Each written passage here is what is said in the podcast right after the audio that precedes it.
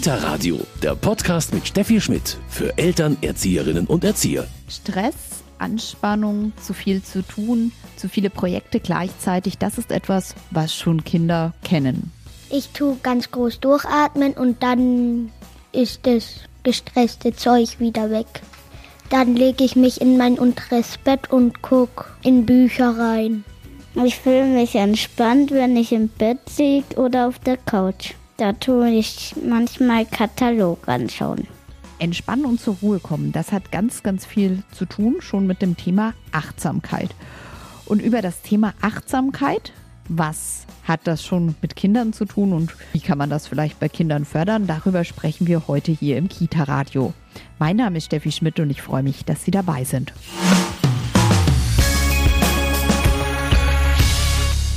Achtsamkeit, das ist heute unser Thema im Kita-Radio. Und ich spreche dazu mit der Religionspädagogin Viola Fromme-Seifert. Frau Fromme-Seifert, also so Achtsamkeit, das ist, würde ich mal sagen, seit ähm, ja, fünf bis zehn Jahren so ein Schlagwort, das wir alle immer wieder hören. Ich hätte es jetzt nicht vorrangig mit Kindern in Verbindung gebracht. Wo ist da vielleicht der Zusammenhang? Achtsamkeit ist natürlich total im Mainstream für Erwachsene. Und eigentlich geht es um das genaue Hinschauen, das genaue Hinhören, das ganz Dasein. Und das entspricht vollkommen dem Wesen der Kinder. Also eigentlich können wir jederzeit Achtsamkeit von Kindern lernen. Also Kinder können das quasi von Natur auf oder haben das noch in sich drin? Genau, die haben ein tiefes Bedürfnis, ähm, alles um sich herum ganz besonders intensiv wahrzunehmen, ganz bei sich zu sein, ganz beim Du zu sein, ganz in der Welt zu sein, viele Fragen zu stellen, zu entdecken. Jetzt glaube ich, verwechseln manche Menschen so ein bisschen Achtsamkeit mit Entspannung, oder? Achtsamkeit hat viele Dimensionen. Natürlich ist Entspannung auch ein wichtiger Part. Es geht aber nicht nur um mich selbst, sondern auch um das Miteinander und die Wahrnehmung meiner Umgebung und auch der Natur. Jetzt haben Sie gesagt, ein Kind ist von Natur auf achtsam. Warum müssen wir uns dann eigentlich mit diesem Thema, sag ich mal so provokant, beschäftigen? Dann können wir ja erstmal sagen, in der Kita-Welt mit Kindern, es ist alles in Ordnung. Genau. Es kommt ja die Natur des Kindes, die kindliche Spiritualität zusammen mit den Rahmenbedingungen, in denen das Kind lebt. Zum Beispiel mit einem sehr trubigen, lauten, bunten Alltag, der vielleicht gar keine Räume lässt, achtsam zu sein und ganz bei sich zu sein. Also das Kind braucht auch Rahmenbedingungen, in denen es äh, dies leben kann. Wie schaffe ich die in der Kita oder wie merke ich auch, dass ein Kind vielleicht das mehr braucht? Bei sehr jungen Kindern ist es vor allen Dingen nonverbal, dass sie zeigen, ich möchte mich zurückziehen, ich gehe nicht rein in eine Situation, ich bleibe vielleicht an der Tür, ich beobachte nur, auch körperliche Nähe suchen ähm, oder sich ganz klein machen, an einen Ort gehen, der leise ist. Ältere Kinder sagen das dann auch schon. Also ich möchte hier sein, ich möchte das nicht beenden, ich möchte weiter spielen, ich möchte gar nicht das, was du möchtest, ich brauche mal Ruhe und können wir was anderes machen. Also dieses in diesem Moment bleiben. Maria Montessori nennt das die Polarisation der Aufmerksamkeit. Also das Ausdehnen, was ich gerade erlebe, so wie ich das möchte und wie ich das brauche.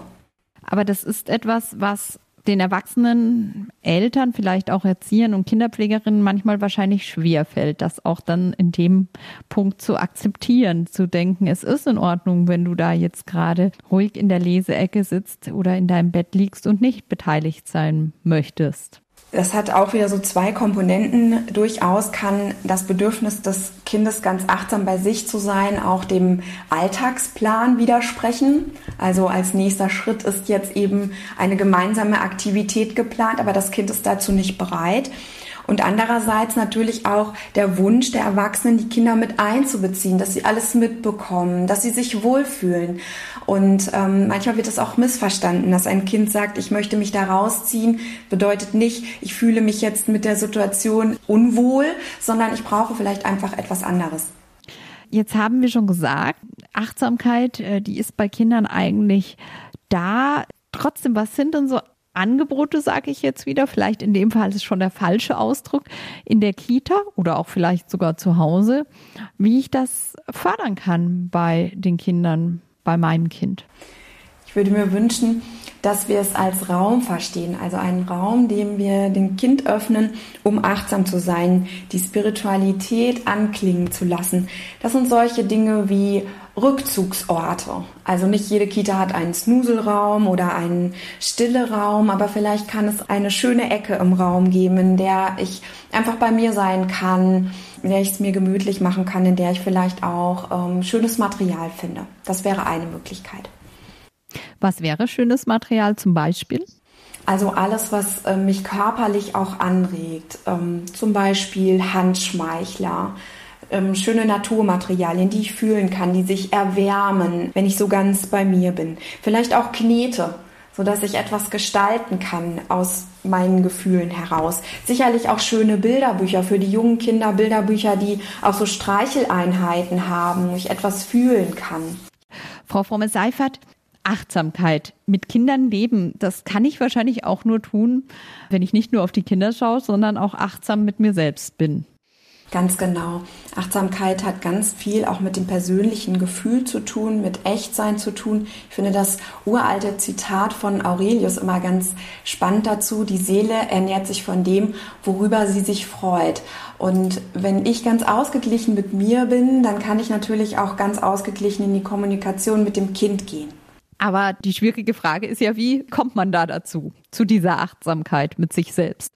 Für ähm, mich als Person ist es natürlich schön, erstmal rauszufinden, was sind meine Tankstellen, was tut mir im Alltag gut und das auch zu pflegen.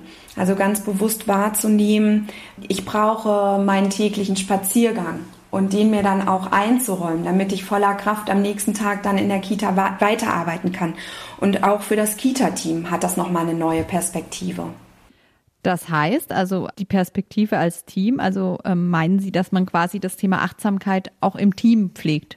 Genau, also in einem Team geht es ja eben nicht nur darum, für die Kinder da zu sein, Qualitätsmanagement abzuarbeiten, verschiedene Themen zu bearbeiten, sich an Vorschriften zu halten, sondern vor allen Dingen miteinander zu leben und zu arbeiten. Und da braucht es auch Räume und Möglichkeiten, um sich Zeit füreinander zu nehmen. Also nicht jede Teamsitzung sollte direkt mit dem Thema Kind starten, sondern vielleicht auch mit einer interessanten Methode, ähm, die zusammenführt.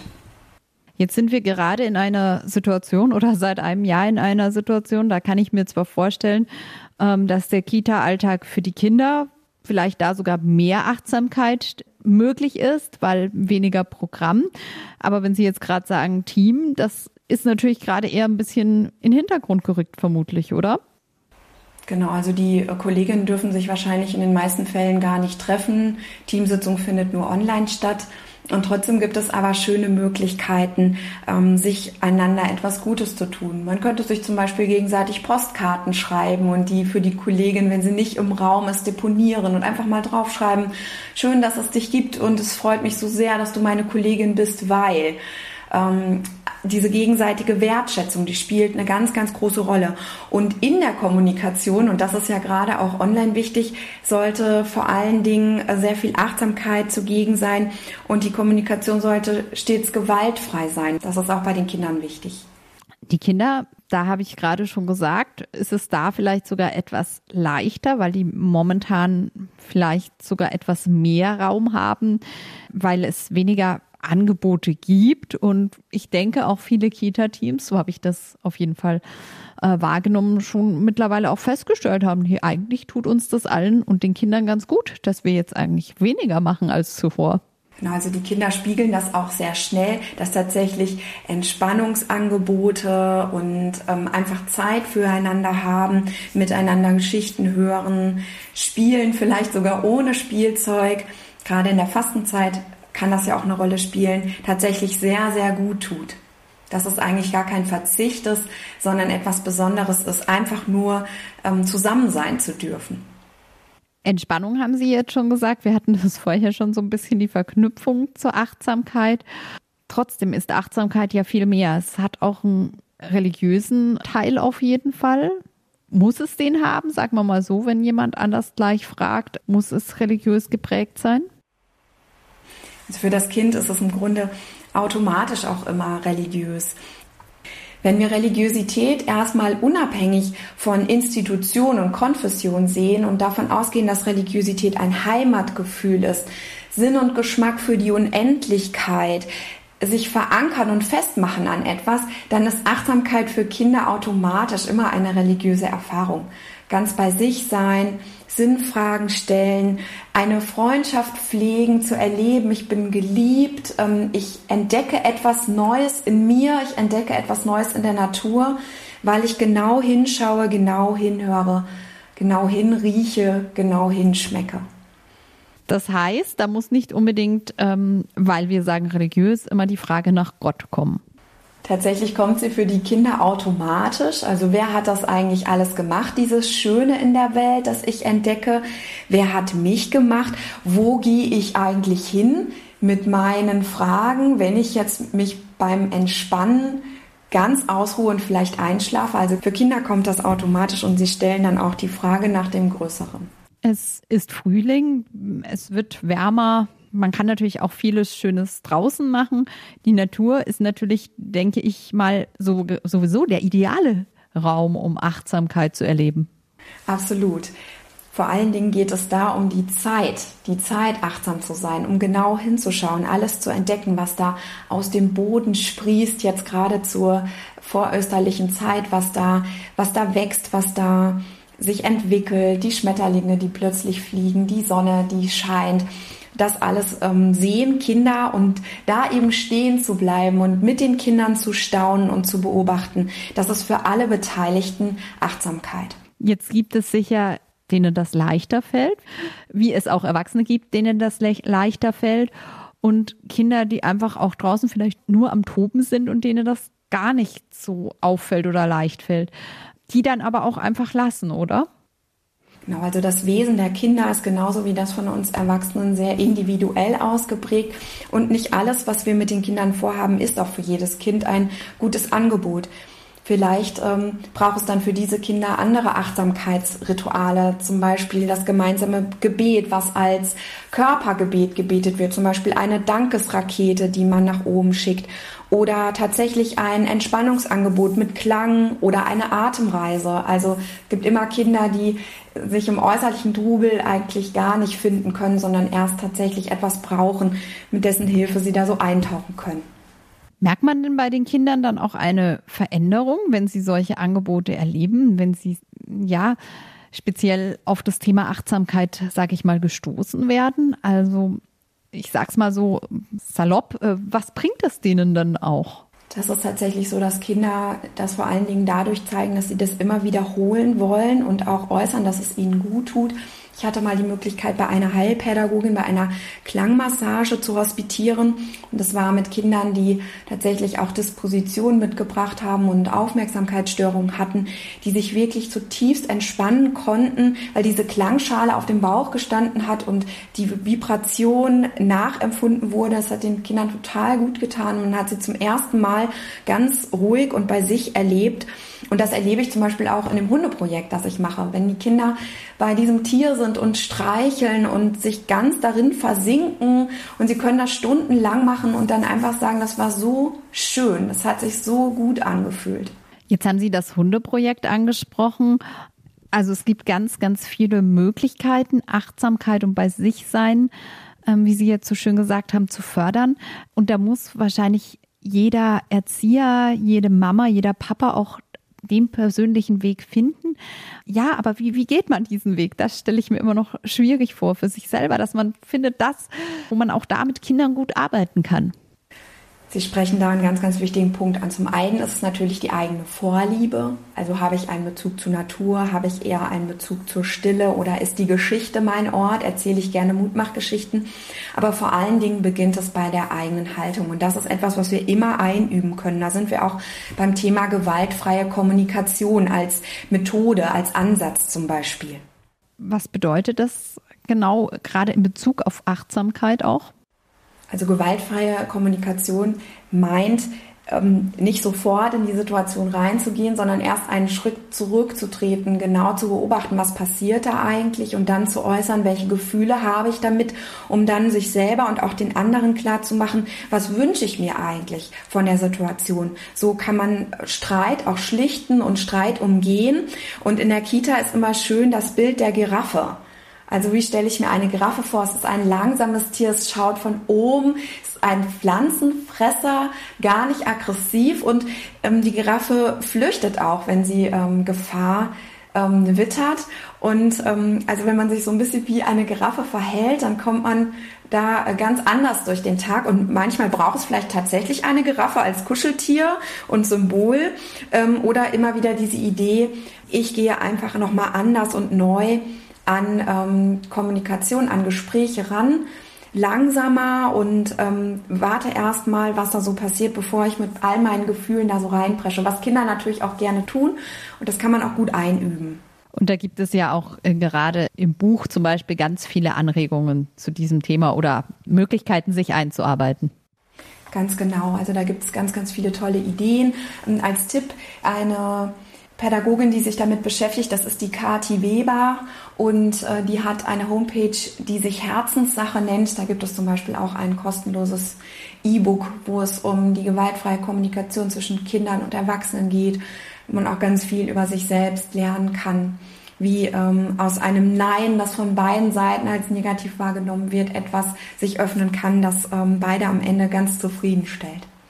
Also Achtsamkeit hat sowohl etwas mit mir zu tun, aber natürlich auch genauso mit dem Kontakt mit meinen Mitmenschen beziehungsweise mit dem Kind. Genau, ganz genau.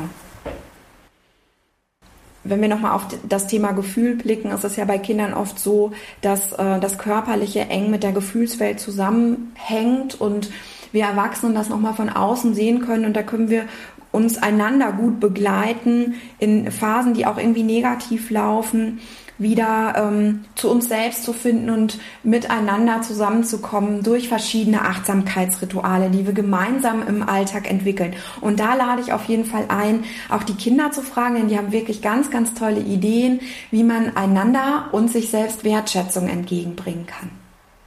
Rituale haben Sie jetzt auch schon gesagt. Das heißt, es sollte ein fester Bestandteil sein. Man sollte es ja natürlich auch, wann es passt, aber schon auch fest in einen Tagesablauf einplanen.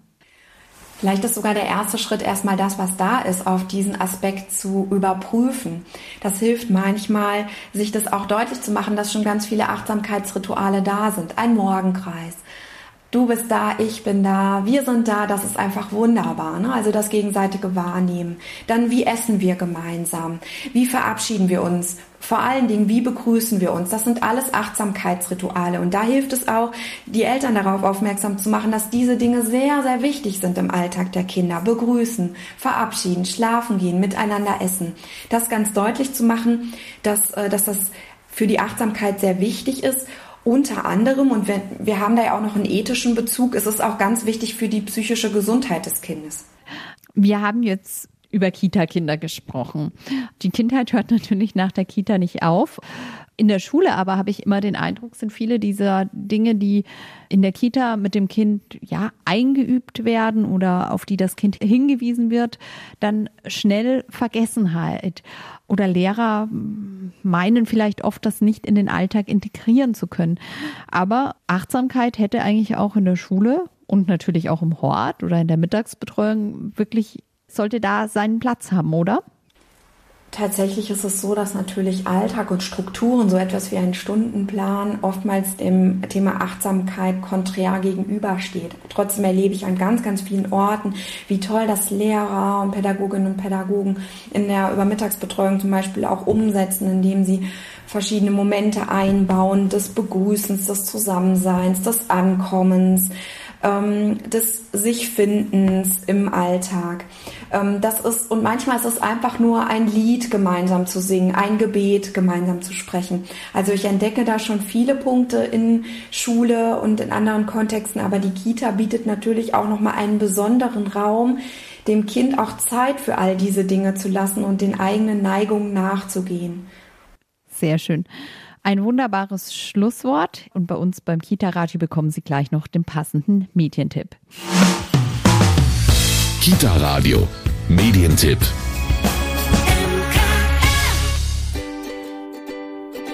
Ich will verstehen, was du wirklich brauchst.